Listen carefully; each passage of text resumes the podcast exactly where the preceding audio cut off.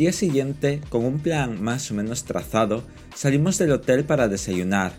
Muy cerca se encontraba una cafetería de cadena canadiense, la misma a la que fui el año pasado cuando vino mi prima.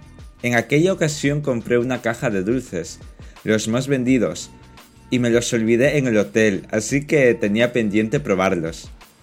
Pedimos una caja con 8 dulces y café, mucho café para afrontar el día. Nos sentamos en una de las mesas del pequeño local, mientras charlábamos de muchas cosas, ya sean de mis impresiones del día anterior o de lo cotidiano que se me estaba haciendo verlo muy seguido a pesar de la distancia. Una vez terminadas las tazas o vasos de café, salimos a una de las paradas de metro para dirigirnos a la periferia de la ciudad.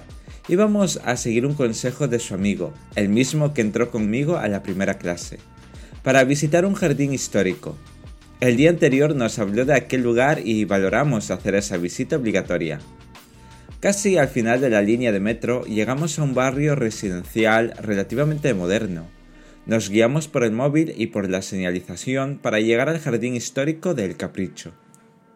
Allí recorrimos sus senderos rodeados de vegetación y esculturas de estilo griego, conociendo la historia de aquel lugar y respirando la tranquilidad de estar fuera de toda concentración de personas. Disfrutamos mucho de ese jardín, ya que pasamos toda la mañana dentro, a pesar de su extensión limitada. Quizás no sea un lugar que atraiga a los turistas que buscan las atracciones de la ciudad, pero fue una visita muy recomendable.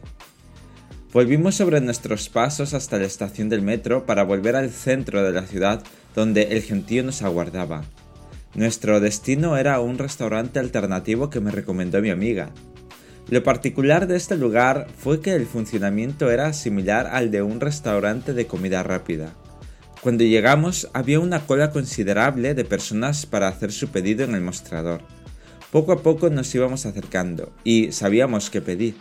Al tomarnos nota buscamos una mesa y al poco tiempo nos trajeron nuestros platos saludables.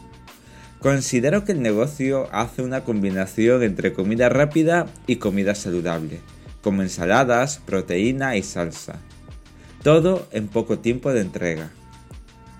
Cuando terminamos y fuimos a la salida, la cola de gente ya salía de las puertas externas del local.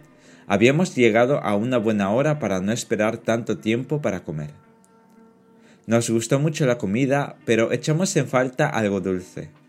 Con eso en mente buscamos otro de los sitios recomendados por mi amiga, el cual se situaba algo lejos, Emprendimos la marcha, esperando bajar la comida y hacer sitio para la merienda temprana.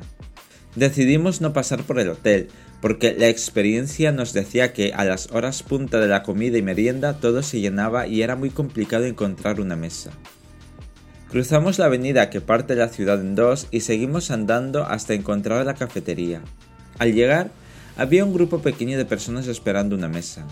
Nos apuntamos en la lista de espera y quizás unos 5 o 10 minutos después nos sentaron en una mesa pequeña. El lugar era confortable con un halo de cierto lujo. Me pedí una taza de té ligero y algo que se llamaba corazón de chantilly. No sabía qué esperar con ese nombre. De todas formas me iba a gustar. Siguiendo esta recomendación, no solo yo estaba disfrutando de comidas y meriendas en restaurantes y cafeterías de categoría, sino también mi amigo, que no suele acudir a esa parte de la ciudad, así que ambos estábamos expandiendo nuestros límites. Al salir nos pasó lo mismo que en el restaurante, había mucha más gente esperando por una mesa. Quedó confirmada nuestra teoría. Para volver al hotel decidimos esperar el autobús. Estábamos muy lejos y cansados de tanto caminar. Mis piernas necesitaban parar. No sé si me quedé dormido, pero el solo descanso en la cama me devolvió la energía. No me importaba caminar un poco más. Teniendo eso en claro, fuimos a uno de los barrios aledaños, alternativos, a un restaurante que elaboraba su propia cerveza.